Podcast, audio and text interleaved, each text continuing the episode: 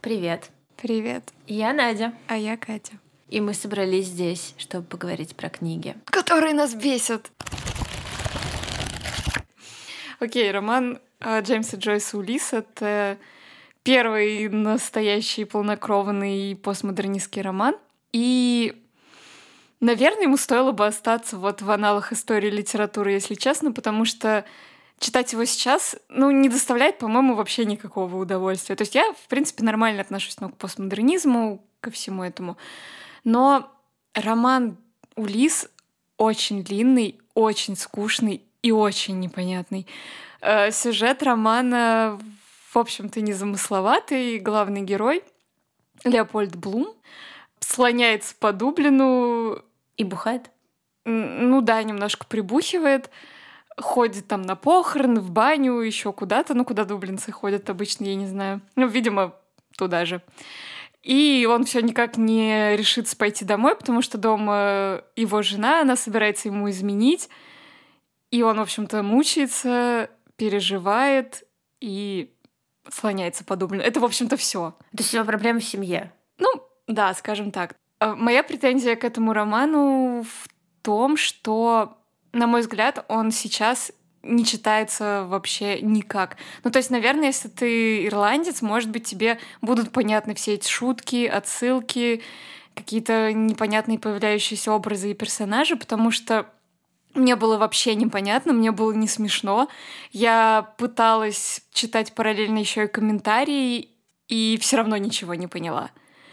И, в общем-то, роман действительно мне показался ужасно скучным, ужасно длинным. И просто если бы там было, опять же, что-то еще, кроме вот этих всех отсылочек, шутеечек непонятных э, читателю, который не погружен в этот контекст, возможно, возможно, его и можно было бы читать, но Опять же, можно его читать как какой-то литературный эксперимент, но, come on, сейчас уже столько их было, что ты явно что-то новое для себя там не откроешь. Ну, ты можешь выбить ачивку, потому что это обычно включают там э, в топ-100 книг, которые нужно прочитать до того, как ты умрешь. Это да, да. Пожалуй, только ради этого и стоит его почитать. Нет, он действительно очень изобретательный и достаточно хорошо написан. Но у тебя не получается, опять же, получить удовольствие от этого всего, потому что ты утопаешь в каком-то нагромождении событий и имен, относящихся, опять же, к истории Ирландии, которую я вот лично вообще не знаю. То есть для меня это абсолютно какой-то просто набор звуков, имен. Я не понимаю, к чему это. Наверное, это смешно, но, может быть, я просто тупая слишком до этой книги, я не знаю. Ну, нас, например, на парах по литературе не просили читать Улиса полностью, и нам наш преподаватель сказал, просто прочитайте одну главу и принесите мне коньяку. А нас, на самом деле, в универе... Нам вообще сказать, что вы можете, в принципе, вообще не читать Улиса, даже ни одной главы. Я помню, что наша преподавательница рассказывала, что она сама очень э, долго откладывала чтение Улиса и как-то взяла его в отпуск, лежала на пляже. И она тогда сказала, что э, Карл Юнг засыпал на 50-й странице Улиса, а я заснула на пятой. Вот примерно я так же читала, мне кажется, Улиса. Я читала его, кстати, лет пять. Ну, с перерывами. Ну, то есть ты выбила эту ачивку, ты все таки его дочитала? Да, но это бездарно потраченное время, я считаю. Ну, понимаешь, проблема в том, что даже, окей, я скажу, я прочитала Улис, но мне нечего о нем сказать. Ну, кроме того, что интересный факт. Э, это первый роман, в котором описали, как человек какает. Вау. Слушай, а мне вот э, одногруппница рассказывала, что когда она читала, у нее там была глава, где говорилось слово пизда. Да, точно было. Я еще помню, что пенис Блума сравнивался с увядшим цветочком. Ну, правда, да, стоит прочитать эту книгу, столько увлекательного. Ну, в общем, ребят, не ведитесь на списке литературы вот эти 100 книг. Там, скорее всего, Улис и что-то еще такое. Прочитайте, мне кажется, даже полезнее будет и лучше прочитать какую-то книжку про Улиса Джойса. Ну, то есть про этот роман, чем сам этот роман. Ну, серьезно. Почему Улис? Название, название. Я про название. Ну, потому что типа Одиссей. А как это связано с Ирландией? Ой, я, честно, не знаю всю эту предысторию, но вообще-то, чем я, кстати, пыталась себя развлечь, пока читала Улиса, но не получилось. Когда он начинал писать роман, он в каждой главе хотел зашифровать какое-то ну, во-первых, каждая глава должна была нас отсылать, собственно, к Одиссее. И в каждой главе должен был быть зашифрован цвет, орган человеческого тела и, по-моему, какая-то наука или что-то в таком духе. И я поначалу пыталась развлекаться тем, что, э, собственно, угадывала, что же там зашифровано, и не угадала, по-моему, ни разу. Ну, кроме очевидной главы, в которой, которая написана вначале очень архаичным языком, и постепенно-постепенно движется к новому языку. То есть понятно, что это, видимо, языкознание, ну так и оказалось, но это было очень легко. А, ну и которая в виде пьесы написана, отсылка к театру. А все остальное... При том, что самое забавное, что даже Джойс сломался и в какой-то момент вообще перестал что-то туда зашифровывать, подумал, что это фигня. Значит, он все-таки человек. Да, возможно. Я больше не хочу читать Джойса в своей жизни никогда. А что он еще написал? Портрет художника в юности. Точно, точно. Дублинцы. И мы все это А, поминки по Финнигану. В общем, у него впечатляющий, ну как, не то чтобы впечатляющий список, но все эти книги очень длинные. А не все постмодернизм? Не уверена. Вряд ли все. Возможно, для него есть надежда в наших библиотеках. Нет. Давай перейдем, может быть, к современной литературе. Давай. Я хочу рассказать, какая книга у меня вызвала больше всего возмущения из тех, которые я прочитала за последние пару лет, наверное. Это книга Янагихара. Я правильно произнесла? Да. А, Ханья Янагихара «Маленькая жизнь». А, для меня эта книга была больше, очень большим открытием и очень большим разочарованием. Почему она была разочарованием? Я, там в аннотации было написано, что это роман о четырех друзьях, которые пытаются чего-то добиться в Нью-Йорке. И я, собственно, ждала романа о четырех друзьях, и я видела рецензии, в которых их сравнивали там с Д'Артаньяном и тремя мушкетерами. Слушай, а это, кстати, не, в, не прям в самой ли книжке было про Д'Артаньяна? Я просто тоже прям помню, что я видела вот это про Д'Артаньяна, но я, по-моему, не читала каких-то рецензий особо на эту книгу. А, ну, мне кажется, может быть, это было вот в этих блербах, э, ну, или что-то такое, ну, какие-то цитатки. Мне, вот я тоже помню это сравнение, мне казалось, что это именно в какой-то рецензии. Ну и, в общем, я начала читать эту книгу как роман о четырех друзьях. Значит, там был поможешь мне? Я не уверена, что всех героев э, хорошо помню. В общем, там был Джуд, он очень талантливый математик и юрист. Вильям, э, актер, начинающий mm-hmm. скандинавского происхождения. Джей Би, э, какой-то чернокожий, нормально, если скажу это слово, художник да. с какими-то интересными отношениями с женщинами. Он, по-моему, кстати, у него, по крайней мере, какая-то часть семьи была с Гавайев. Ну, ну да, какая-то расовая интересность у него была. Ну вот, это, кстати, один из моих любимых персонажей. Мне нравились как раз Джей Би и Малкольм, который архитектор, и у него там было, что как-то он недооценен в своей вот, семье. Это, кстати, мой любимый герой. Да, и в общем, вот я любила их, потому что мне было интересно про художника. Ну, еще он был такой, типа, весь заносчивый и завистливый какой-то такой, ну, в общем, не идеальный. В общем, мне очень понравилась история этих четырех ребят, но в какой-то момент автор просто решила, что сейчас будет спойлер, возможно, для кого-то, поэтому заткните ушки что-то сделать, в общем, чтобы не слышать этого. В какой-то момент автор просто взяла, выкинула двух героев и начала писать гей-роман между двумя другими. И Дело не в том, что мне не понравилось, что это именно гей-роман, там очень хорошо показаны их отношения. Просто я начала читать книгу про четырех друзей, и я не поняла, почему два из них внезапно стали абсолютно никому не нужны. Они были нужны мне. Они были нужны мне, потому что это были мои любимые персонажи, и, в общем, они просто стали фоном для, во-первых, развития отношений э, Джуда и Вильяма, ну и просто какими-то такими, ну не знаю, инструментами, подсвечивающими травму Джуда и не понимающими его. У меня, собственно, также сложилась история с маленькой жизнью. Это была история про обманутое ожидание, потому что я перед тем, как сесть за нее, не читала вообще рецензии, не читала никакой полемики вокруг этой книги, которая была очень большой. И я абсолютно с открытым сердцем, я не знала вообще, о чем эта книга. И тоже прочитала аннотации, и, в общем-то, ожидала абсолютно другого, и, конечно, это фрустрирует, когда ты... Я вот за это, на самом деле, вообще не люблю аннотации, стараюсь их вообще никогда не читать, потому что это просто в 99, мне кажется, процентов случаев будет какие-то обманутые ожидания. И спойлеры. И, возможно, спойлеры, да. Поэтому я как-то пренебрегаю. Но, тем не менее, тогда я ими не пренебрегла, и, в общем-то, тоже была удивлена, но не разочарована, потому что мне действительно книга очень понравилась. Какие у тебя еще претензии есть к маленькой жизни? О, ну вот это не совсем моя претензия, но часть, наверное. А, большинство людей считают, что автор как-то очень-очень-очень сильно манипулирует их эмоциями, показывая и, ну вот она рассказывает, когда о прошлом Джуда, она рассказывает, что вы в приюте били, и насиловали, и заставляли работать проституткой. То есть вот буквально все темы, которые триггерят э, ну, здравомыслящего человека, да. Он еще и брошенный ребенок. И он, да, он еще и брошенный ребенок, то есть он же как-то оказался в приюте. И, собственно, вот она все вот просто берет и рисует перед тобой вот эту абсолютно страшную Еще картину. он инвалид. Спасибо. Я не очень согласна вот с этим поинтом про манипуляцию, но доля, наверное, все-таки есть, потому что, ну, как ты не можешь, можешь не сочувствовать э, персонажу с тяжелым детством в инвалидном кресле? Ну, это сложно. Ну, он же там еще, кстати, не сразу в инвалидном кресле.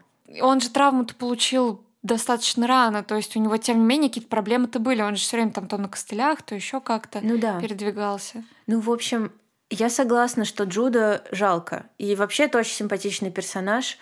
Но, ну, например, для меня она э, автор действительно переборщила, потому что она буквально все на, на него вылила. Она сама говорила в каких-то интервью, что хотела создать персонажа, которому не станет легче, то есть которому невозможно помочь.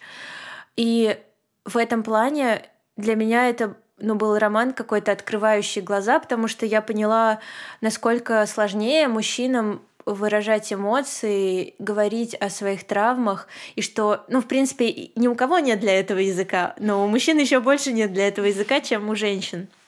И я, наверное, стала лучше понимать людей, в принципе. То есть за это я очень благодарна. Но я правда считаю, что это был перебор все это на Джуда вываливать. И если бы, наверное, мне сразу это продавали как какой-то роман о травме, я бы заинтересовалась, потому что травма сейчас ну, достаточно модное явление. Человек, переживший травматичный опыт, кажется в разы интереснее абсолютно счастливого человека из благополучной семьи там, и все такое. Я бы стопудово заинтересовалась, я бы стопудово все равно прочитала.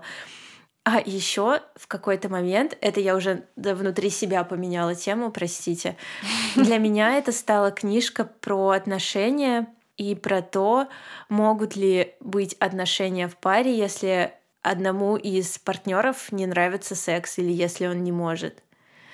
Ну, это достаточно серьезное тоже для меня было переживание. Я очень переживала за них и такая думала, блин, и как же у них там все сложится-то? На самом деле в этом романе очень много тем поднимается, связанных... Ну, они так или иначе все крутятся вокруг какой-то травмы, да, каких-то какого-то травмирующего опыта, но может быть, он вызывает еще такие эмоции, потому что, как ты правильно сказала, э, он там не становится лучше. То есть ты вроде все переживаешь, переживаешь эту травму, и вместо того, чтобы да, в финале получить какой-то катарсис, катарсис, катарсис. Я не помню. В общем, ты его не получаешь. То есть ты остаешься полностью вот в этом всем ощущении какой-то безнадежности, невозможности выхода из этой ситуации. А, и вот я обычно, это уже, наверное, одна из следующих тем, которые мы хотели обсудить. Не люблю морализаторство в книгах, но я переживала, что я не получила никаких ответов. Ну, то есть у меня ничего не сложилось, кроме... Ну вот, наверное, передо мной встала вот эта проблема э, выражения эмоций мужчинами. Ну и все. Ну, я бы скорее даже сказала, ну, для меня, по крайней мере, это роман о, в принципе, наверное, сложности не только даже мужчины, а вообще в целом какого-то языка для травм еще и потому, что люди не всегда способны на эту эмпатию какую-то, да, чтобы действительно это понять, как-то прочувствовать и посочувствовать. И с другой стороны, там, знаешь, есть такой... Не уверена, что это прям какой-то посыл, но мне как-то сложилось после прочтения такое ощущение вроде, а зачем вообще тогда про это говорить, если... Ну, что это вообще может поменять? Вот поменяло бы это что-то в жизни Джуда или нет, если бы он с кем-то об этом поговорил? Там с психотерапевтом, как ему все время настоятельно советовали. Мне почему-то кажется, что ничего бы не изменилось, потому что то, что он пережил, это ну, просто уму непостижимо, и я не, не понимаю. И, наверное, может, Ингихара сама даже не понимает, как это, как после всего этого можно было прийти к какому-то ну, более-менее хотя бы, ну, не то чтобы счастливому, нормальному существованию. Я не вспомню, к сожалению, название э, книги и конкретного автора, но есть же люди, которые пережили концлагеря и Освенцим там, и они в итоге написали книги. Это очень светлые жизнеутверждающие книги. Ну, вот такое же было. Да, бывало, и я просто пытаюсь сейчас вспомнить какие-нибудь истории про людей, переживших какое-то жуткое ультранасилие. Ну вот я, я точно помню, я когда слушала э, «Серебряный дождь» и вот Михаила Лобковского, по-моему, это был один из примеров, который он приводил э, человека, который справляется со своей травмой. И у него там, ну прям имя и книга, ну то есть я, наверное, даже навер... смогу найти и прикрепить э, название, если что. Но, в общем, мне не кажется, что это что-то абсолютно фатальное. То есть э, Янагихара показывает это как абсолютно фатальное, и мне кажется, что чего не хватило Джуду, это желание пережить эту травму и как-то ее внутри себя обработать. Хотя у него он нашел в итоге и семью, и друзья у него были классные, и отношения, в общем-то, складывались. Вот он почему-то именно вот этого стремления обработать свой опыт не мог найти. А мне кажется, наоборот, это именно авторская позиция, что несмотря на то, что его окружали любящие люди, несмотря на то, что у него там были классные приемные родители, что он нашел любовь всей своей жизни, это вообще ему не помогло. Ну, то есть это не сделало вообще лучше. Ну а что всем людям, которые пережили вот эту травму, взять и поставить на себе крест? Ну вот мне кажется, что Янагихара как-то к этому подводит, ну потому что у меня, честно, было ощущение полной безнадежности, когда я прочитала эту книгу, и мне вообще очень много что срезонировало именно в э, образе Джуда, да, в каком, ну, в его характере. Но я действительно почувствовала какую-то абсолютную безнадежность. И это на самом деле очень грустная книга, но она мне понравилась. Ну, она мне тоже понравилась, хотя знатно меня бомбанул, потому что я ждала книгу про дружбу и там про какое-то, может быть, построение карьеры и что-то такое, а получила, в общем-то, книгу про травму. Я, я думала, что травма будет, но я не ждал, что она будет прям основной темой.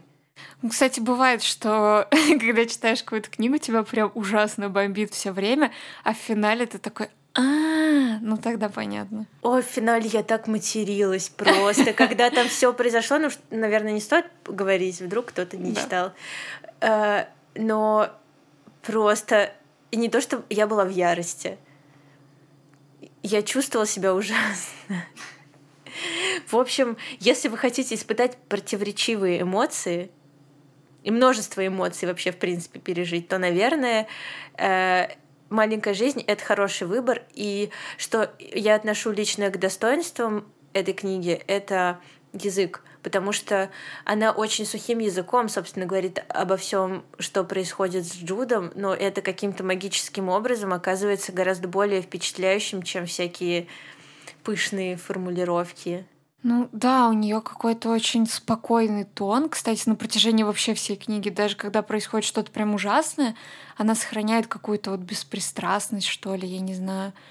Ну, да, написана книгу очень здорово, очень талантливо, и все герои очень живые, ты просто не можешь им не сопереживать. Да, и вот поэтому мне так сильно жалко, что она просто слила часть из них. Да, о, кстати, я еще хочу добавить, я забыла про маленькую жизнь, что я недавно наткнулась на сайт с мерчем по маленькой жизни.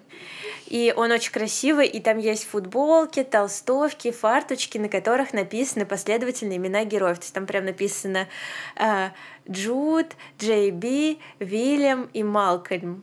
И мне показалось это таким лицемерием, потому что, мне кажется, нужно было написать просто Джуд, либо Джуд и Вильям. Потому что двух героев она просто выкинула, простите. Крик души. Да, я должна была это сказать, я очень сильно распереживалась по поводу этого романа. Теперь мы совсем на дно опускаемся, мне кажется. Мы будем обсуждать книжку Вероники Рот «Дивергент». Или, как я люблю называть ее, «Дивергей». До свидания. Куда ты собралась? Пока. Хорошо. Я читала эту книгу, должна признаться. Я прочитала 60% этой книги. Ничего, почему ты не дочитала? Погоди. Потому что, знаешь что, я прочитала какую-то статью про Веронику Рот на Вандерзине, и я начинала ее читать как хорошую книгу. То есть я подумала, что это хорошая книга. И я честно до середины книги верила, что сейчас она станет писать нормально. Но этого так и не произошло. А, я прочитала эту книгу после того, как посмотрела фильм. Мы вместе смотрели. Да? А Морозов еще тогда был, помнишь? Да. А, я даже не знаю, почему я решила его почитать. Почему-то мне захотелось чего-то такого вот Ян, Янка Далтного. Ну, бывает такое, да. Со всеми, наверное. А, если вы не читали вдруг эту книгу... Не читайте. Дело говоришь. Э, это антиутопия. Нормально, если я так скажу? антиутопия. Это антиталантливый роман. Хорошо. Это, в общем, книжка, и там действие происходит в Чикаго будущего. И, значит, человечество пережило какую-то войну, и После этого там остался, значит, тот Чикаго, он отделен стеной, и в нем живут люди, и они разделились на пять фракций, по-моему. Зачем? А, я сейчас расскажу, потому что я вчера перечитала, честно, первые несколько глав.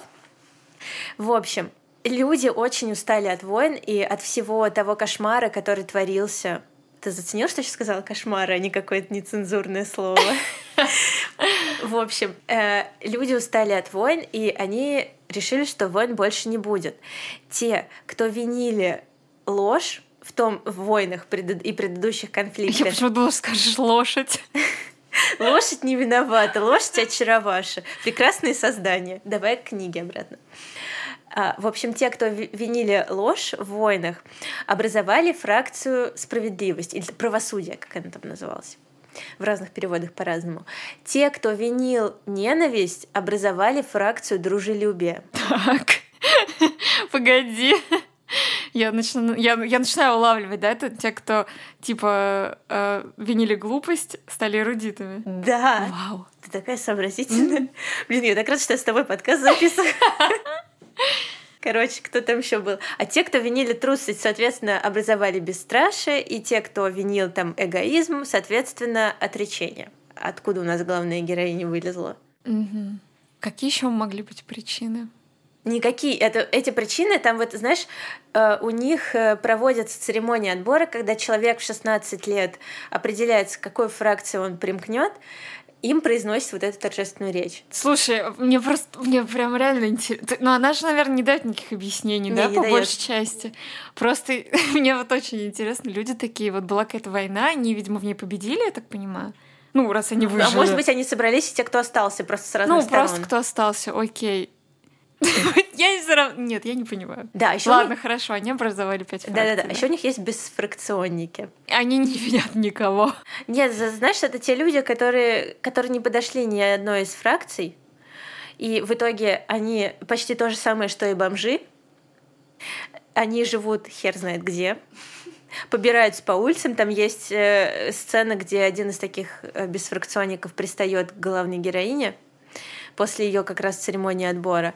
В общем, и вот эти бесфракционники, они работают на такой работе, которую никто больше не хочет делать, типа строители, дворники. Продавец в Евросети. Короче, вот. И то есть вот эти вот профессии — это дно. Почему она так оскорбляет? Потому что она профессии? тупая. Возможно. Ладно, хорошо. В общем, вот такой у нас мир. И в 16 лет ты должен определиться, кем ты хочешь быть. В смысле, они же вроде как-то... Или я, может быть, не помню, но у них вроде какой-то... Не то чтобы они сами определялись, а их запихивали же туда по каким-то Короче, тестам. Да, там был тест. Я что-то пропустила и как невнимательно прочитала. Там тебе вводят какое-то вещество, и ты видишь э, какую-то симуляцию. Ну, ты, короче, под наркотой. Классный способ, да, определить дальнейшую судьбу человека. Ну, естественно. И, в общем, там, например, на главную героиню нападает собака. Там, знаешь, я насколько... Я, может быть, неправильно помню, но, по-моему, там был такой тест уровня вот этого я помню, что когда я была подростком, были очень популярны вот эти тестики в интернете, заряд там, на каком факультете Гарри Поттера ты хотел бы учиться? И там... Э, Только не Слизерин. Там не было такого варианта. И там из разряда Кого бы вы выбрали в себе в качестве домашнего животного? Крыса, кот, сова? Ну вот, все в таком духе. Мне кажется, это там какой-то такой же был тест. Ну да, да, да. Там тоже предлагали что-то выбрать какие-то предметы. Если бы она взяла нож, то было бы. Ну и, в общем-то, там фишка-то в том, что в этих тест как бы очевидно. И какой ты хочешь получить вариант, ты просто отвечаешь нужные... Блин, я что-то очень разволновалась. А нет, ты так не можешь. Нужные себе вариантики. Так ты не можешь. Ты как бы под наркотой. Твои реакции все искренние. Ты их не совсем сознанием контролируешь, по крайней мере, в первый раз. И поэтому получается такой искренний вариант. Ну, то есть, короче, ты вначале проходишь этот тест, и тебе говорят твои склонности, исходя из того, как ты повел себя с вот этой нападающей собакой. Угу. И Обычно этот тест исключает несколько фракций, и остается только одна. А как умные люди ведут себя с собакой? Ну, э, эрудиты, э, по-моему, вот там как раз вот эта главная героиня, Трис, она встала что-то на четвереньки, ну, то есть она не... Что? Она не напала на собаку, а начала с ней взаимодействовать как-то, типа по-умному. Встала на четвереньки, собака в итоге Очень начала ее лизать. А потом там что-то подошла какая девочка, и собака бросилась на девочку, Трис бросилась на собаку, а потом она оказалась в автобусе, и там был какой-то господин, который показывал ей фотографию преступника и спрашивал, знает ли она его. Когда ты мне предлагала записывать подкаст про книжки, я на такой не подписывалась. Ну, я готовилась, Катя.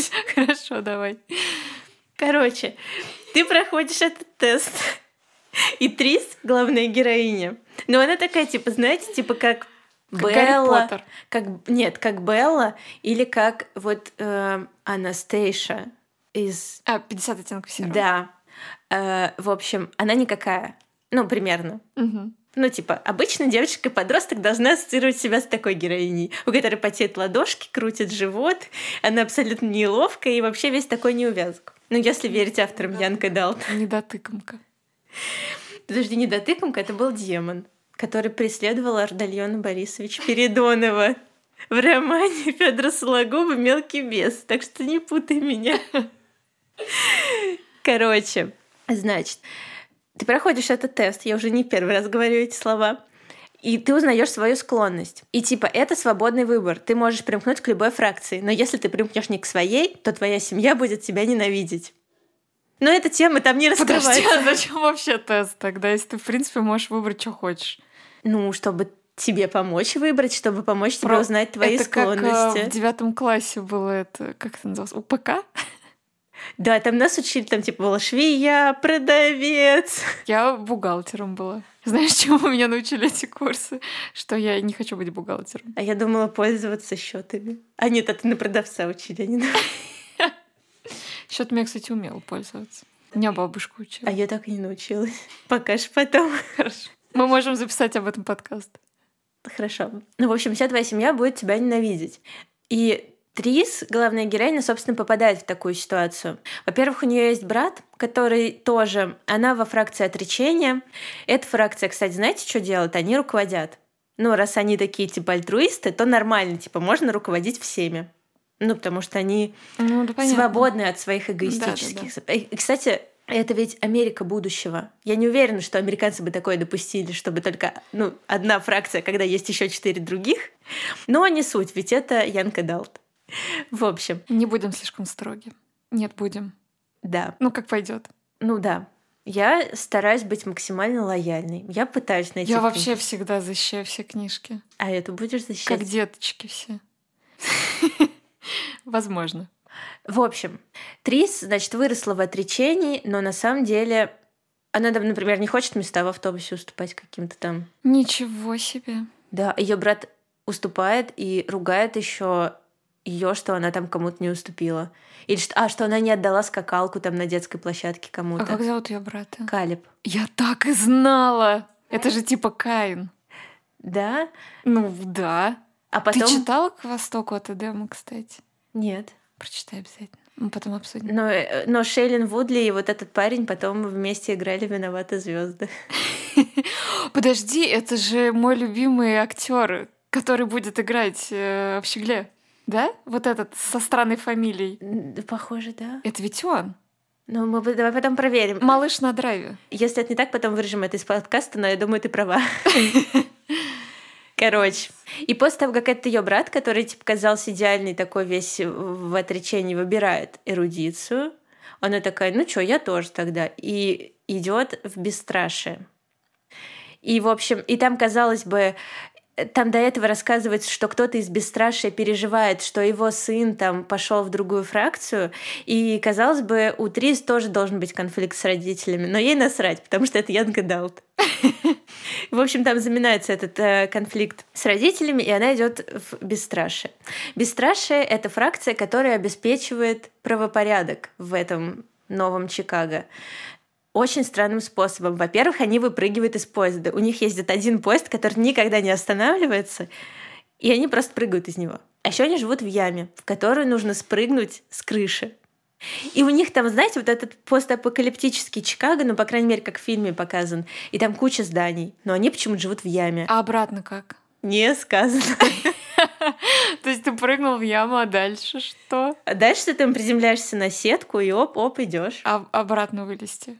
Я не знаю, может, поезд приезжает за тобой. Главное запрыгнуть в него на ходу. Хорошо. Ну, в общем, это много таких моментов, да, типа, как функционирует общество, разделенное на такие фракции. Потому что, например, э, фракция правосудия занимается исключительно правосудием. И то есть, представляешь, одна пятая общества — это юристы. Класс. Прям как статистика выпускников российских вузов. Ну, в общем, это общество обречено. Я хочу, чтобы ты рассказала немного о романтических отношениях главной героини, поскольку у тебя это получается лучше, чем у меня. А, я вообще, кстати, когда читала про... Как еще раз? Вероника Рот ее? Да. Угу. Я читала, что она очень религиозная. Внезапно. Женщина, да. И, в общем-то, там, по-моему, у них тогда секса дело-то и не доходит. Типа никогда. Ну или, может быть, только в последних книгах. Ну, то есть там все супер целомудренно в их отношениях и очень тупо. Я, я не знаю, стоит ли это вообще рассказывать, насколько это плохо. Да, конечно же. Мы же обсуждаем книги, которые нас бесят. Окей, момент, который меня выбесил больше всего, и на котором я тоже так немножечко сломалась и думала, что, наверное, дальше не буду дочитывать, но там оставалось что-то типа 50 страниц, и я подумала, ладно, 20 минут моей жизни еще, ну, я читала, естественно, их через слово, ну, не суть. В общем, э, там была сцена, где главная героиня устраивает... Там была сцена, где главная героиня устраивает сцену, а я опять выбила девочку. Э, значит, э, главная героиня кидает предъявы своему молодому человеку и говорит ему что-то из разряда «Вот тебе от меня нужен только один секс, тебя больше ничего не интересует». На что он начинает ее переубеждать, говорит, что, конечно же, нет, это такая замечательная, я люблю твою душу, и вообще ты самый классный человек, которого когда-либо встречал, на что главная героиня ему задает вопрос какой? Что, я, значит, не привлекаю тебя сексуально? Просто что? Почему ты такая тупая? Но у нее там вообще какие-то. Но она же не в эрудицию в конце концов пошла, в принципе, да? Но ты Чего, знаешь, какие претензии? У нее, когда она проходила тест, у нее же вычеркнули, по-моему, только то ли правдолюбие, то ли что-то такое. То есть у нее как раз она выбирала эрудиция, бесстрашие или отречение. Ну хотя что докапывать, можно быть эрудированной, но тупой. Да, действительно. А другому, в общем не мешает. А какие требования к эрудитам там вообще не сказано? Ну, видимо, назвать столицу Бангкок нет, Бангкок, подожди, это город? Бангкок — это столица. Ну, слушай, там постапокалипсис. Там нет? постапокалипсис. Там да? нет. Да, да, да. Скажите, да, да, да, да. Успокойся. Короче, что мы еще можем сказать про эту книгу? Классная. Но она на самом деле же собрала кучу денег, и значит, она хорошо попала в аудиторию.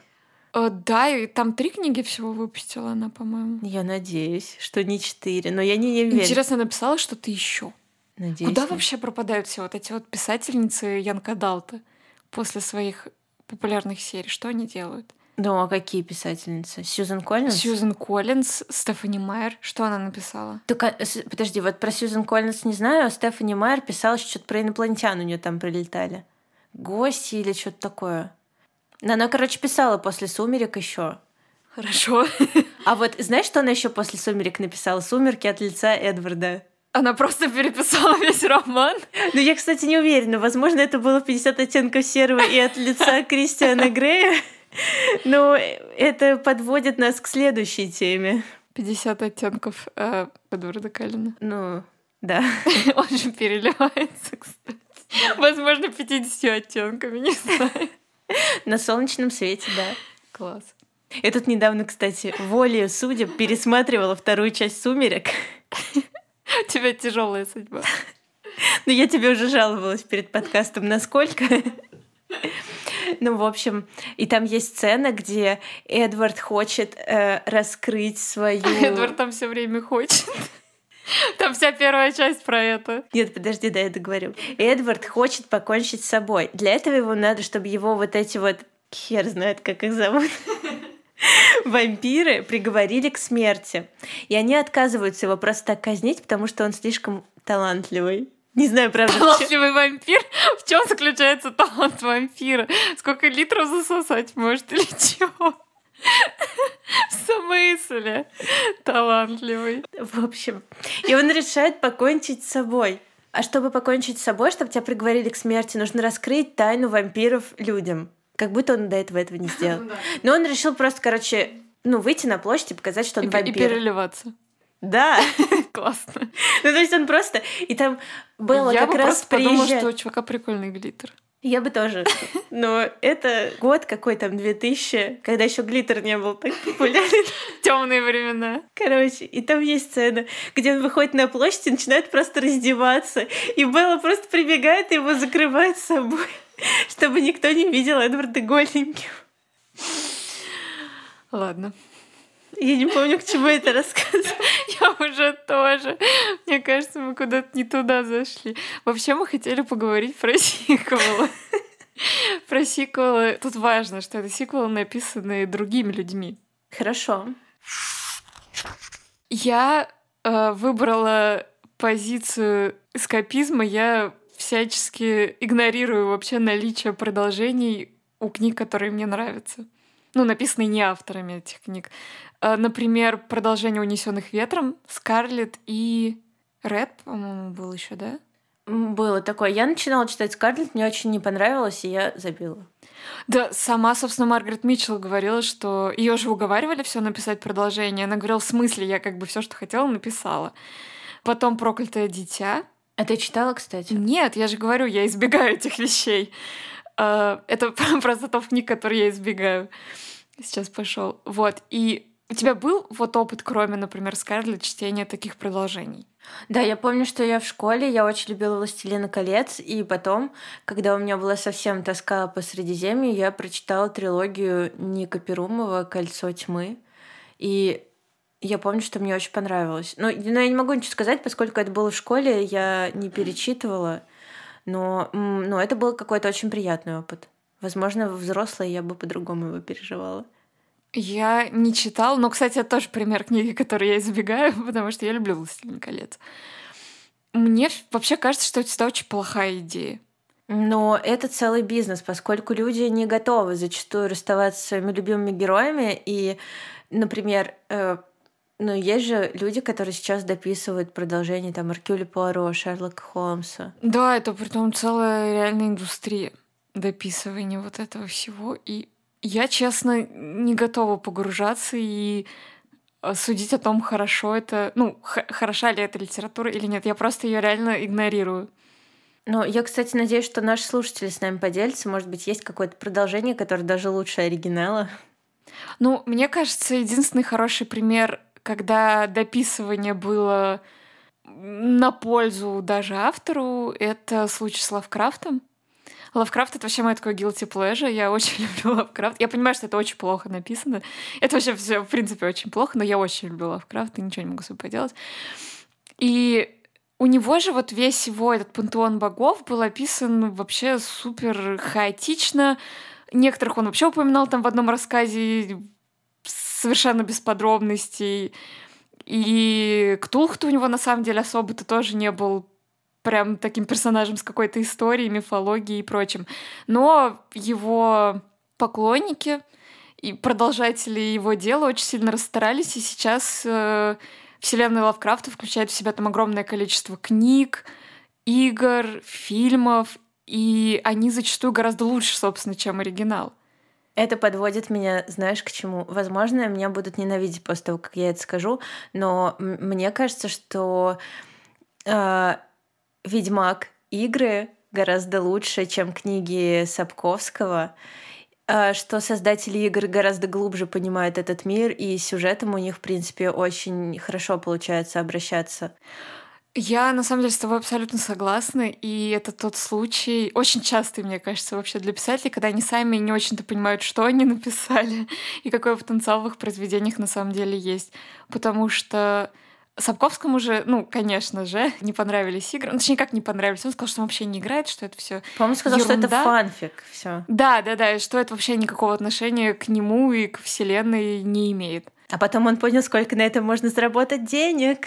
А, кстати, да, там была очень некрасивая история, что он э, продал же права CD-проекту за какие-то очень смешные деньги, а потом возмущался, дескать, они на мне тут заработали миллиарды, а я вот подписал там какой-то... Кон... Но там действительно был частный контракт, что, дескать, вот мы тебе сейчас платим там энную сумму денег, и больше ты не имеешь ничего с наших игр. Вот. Может быть, по... Ну, вообще злой такой чувак. Он ну, вообще да. же никого... Ты читала вообще его, кстати, статью про фэнтези? О, нет, не Я читала. не помню, как она называется, но он, в общем, там хает вообще всех. У него все плохие писатели, ну, кроме, конечно же, пана. Сапковского. А я вспомнила, ты рассказывала про то, что он еще там говорит э, про героев, с которыми все хотят переспать. Ой, да, это, кстати, очень смешно. Он так э, супер иронично и с сарказмом говорит, что вот, э, дескать, вот эти все герои, которые такие супер привлекательные, все женщины на них вешаются, это все нереализованные фантазии автора. И я такая, чувак, come on, ты то же самое все делал. Ну, правда, Геральт не красавец. Может быть, это для него какая-то большая разница, я не знаю. Ну, то есть, если, типа, герой не описывается как красавец, то все норм. Ну, видимо, да. Меня бесит Сапковский. Ну, я честно, я очень люблю первые книги про Ведьмака, но потом, когда у него начинаются все вот эти политические интриги и все вот эти чародейки, которые отличаются только цветом волос и цветом платья, это просто превращается для меня в пытку. А я как-то на самом деле с удовольствием прочитала весь цикл. Ну, он не оставил во мне, конечно, каких-то глубоких впечатлений, если честно. Игра, на самом деле, больше оставила, мне кажется, во мне впечатлений. А книжки как-то так, ну, занятно было читать. Не знаю, мне даже сказать про них особо нечего. Мы будем что-то еще обсуждать, что нас бесит. Ты хотела рассказать про мрачность. Да. О, я, правда, уже так развеселилась, пока пересказывала про Эдварда Каллина, что я даже вот не хочется мне возвращаться к этому. Есть ну, еще одна книга, которая меня бесит. Это Зэдди Смит. Книжка называется «Время свинга». На обложке написано, что это селебрити-роман. Я так и не поняла, почему. Возможно, потому что одна из героинь не главная звезда. Но... Селебрити-роман. Это типа жанр такой. Я без понятия, что это. Короче, знаешь, что меня еще бесит? Меня бесит блербы на книжках. Они все такие тупые. Ладно, они тупые, хорошо. Они просто вообще ничего не говорят про книжку. Ну, то есть ты можешь просто эти блербы переклеивать вообще на любые книжки и... Да, типа эта книга заставит вас задуматься, да, захватывающе. Да, да, да, Потрясающий роман. Но мне кажется, я раньше на них покупалась. А, я видела, кто-то недавно в Телеграме постил про Пелевина, по-моему, что э, вот эти блербы с одной книги и вот эти цитатки переносили. В общем, изначально цитата была про священную книгу оборотня, а потом она немножко обрезанная переместилась на следующий роман, и это какое-то английское было издание. Не помню, кто постил, но очень смешно. В общем, возвращаясь э, к Зэдди Смит. Э, книга «Время свинга» про двух подружек — Значит, там главная героиня абсолютно без имени, знакомится с другой девочкой Трейси. Они обе ходят в школу и обе любят танцевать, и они происходят из таких, э, ну, у нее они обе смешанной крови. У главной героини мама Ямайка, а папа белый, а у ее подружки наоборот. И Значит, я ждала, что это будет такая мини Елена Ферранте, Ну, то есть тоже две подруги там проходят через целую жизнь, постоянно соревнуются между собой, но нет. В общем, э, одна из этих подружек в итоге добивается успеха, ну, такого среднего. Ну, то есть как начинашка, она супер успешная, а на профессиональном уровне она так никуда и не вышла. Так и вторая тоже никуда не вышла. Сначала она хорошо училась, поступила в университет, устроилась там работать на MTV. С MTV ушла, ну, это я не помню, MTV или нет, но что-то такое, какой-то музыкальный канал. С него ушла, значит, работать помощницей к белой поп-звезде Эми. С ней поехала в Африку открывать школу для девочек. И главная проблема этой героини в том, что она абсолютно не принимает решения. То есть она склонна жить чужой жизнью. В детстве она там с этой с подружкой соревновалась все время. И относительно нее мерила, успешная она или нет. А потом она просто устроилась на работу, забыла про там про все, у нее нет ни, ну, никакой своей жизни. И в итоге, когда ее отношения с вот этой поп-звездой там заканчиваются крахом, она в итоге оказывается на дне. И то есть в книге есть много всяких интересных конфликтов, да, вот эти соревнующиеся подружки, то, что происходит в Африке, вопросы расы, потому что у себя там, например, э, ну, в Англии, где происходит действие, героиня цветная. Когда она приезжает в Африку, она там становится белой. Вот у нее там нету какого-то чувства принадлежности нигде. У нее очень интересная история с мамой, потому что у нее мама она была очень толковой женщиной, она хотела сделать политическую карьеру. И она прошла, значит, путь от женщины, которая там комьюнити-центр на районе организует, до там британского парламента. И, и там она, ну, трагически порвала с отцом там. Ну, в общем, там много, там интересная семейная история, но автор просто не идет, ну, он тебе ничего не объясняет, он просто показывает, ну вот была такая героиня, вот это, вот это, она оказалась на дне все безнадежно. И я просто не поняла, зачем я посмотрела на все эти темы. Мне абсолютно не дали никаких ответов, мне просто реально насрали в душу. Я просто взяла потом эту книжку, отдала своей подруге и сказала, забери, пожалуйста, и не возвращай. Потому что я не поняла, там было много проблем, там были интересные герои, там я переживала на самом деле во многих моментах, но в итоге меня просто автор оставил ни с чем. То есть вот я не люблю морализаторство и не люблю, когда тебя автор просто накидывает кучу говна и оставляет тебя с этим. Ну то есть Тут даже нет никакой четко обозначенной проблемы, чтобы я пошла ее решать. Ну, или чтобы я для себя что-то осознала. Просто вот это бессмысленный тлен какой-то для меня был. Печалька. Вот такая минутка. Ну, морализаторство тоже вот, ну... Никто не хочет читать книгу только ради морализаторства, но многие почему-то любят Каэлью. Да, и вот эту чайку по имени Джонатан Ливингстон. Ой, я не читала, кстати. Не читай. Не надо. А что это вообще такое? Это роман о том, как что делать. Так, как жить. Как тебе? А можно я сама решу? Там, нет, там Ричард Бах тебе расскажет, как жить, так что можешь не решать сама. Можешь сразу конспектом. Хорошо, ну то есть если вот вы не хотите разбираться, просто берете вот этот список книг, да, и там все написано. И там все написано, в общем-то, да. Хочу, чтобы мы подвели какой-то итог того, о чем мы говорили. Не надо читать книжки, которые бесят, надо читать хорошие книжки. А если вот я думала, что книжка хорошая, а в итоге она меня начала бесить, бросать мне ее или нет? Я на самом деле почти всегда дочитываю через боль, страдания, но я не знаю почему. Ну, кстати, вот да, как ты относишься к тому, чтобы... Ну, все учат тому, что надо бросать там э, неинтересные книги, скучных людей, и вот это вот все. Я не могу бросить книгу недочитанной, мне хоть там через страницу, но дочитать надо. Слушай, а я могу, и мне кажется, что это правильно. Но, например, я могу бросить книгу не потому, что она плохая, ну, я могу ее бросить, э, потому что, например, э, в какой-то конкретный момент она со мной, ну, как-то не резонирует. И я, возможно, потом к ней вернусь и дочитаю ее с большим чувством и с большим пониманием, и в более подходящем настроении. То есть у меня нет такого, что ну, мне вот прямо сейчас нужно дочитать, я, возможно, лучше отложу на потом. Везет тебе. И у меня к тебе тогда тоже еще вопрос. Бывал ли случай, что тебя бесила хорошая книга? Ну вот у меня это была маленькая жизнь, а у тебя? Улис? Ну, блин, кто скажет, что Улис это плохая книга? Наверное, никто. Я не читала. Ну, одну главу. Меня еще Кстати, да, вот про книги, которые подбешивали. Я поняла.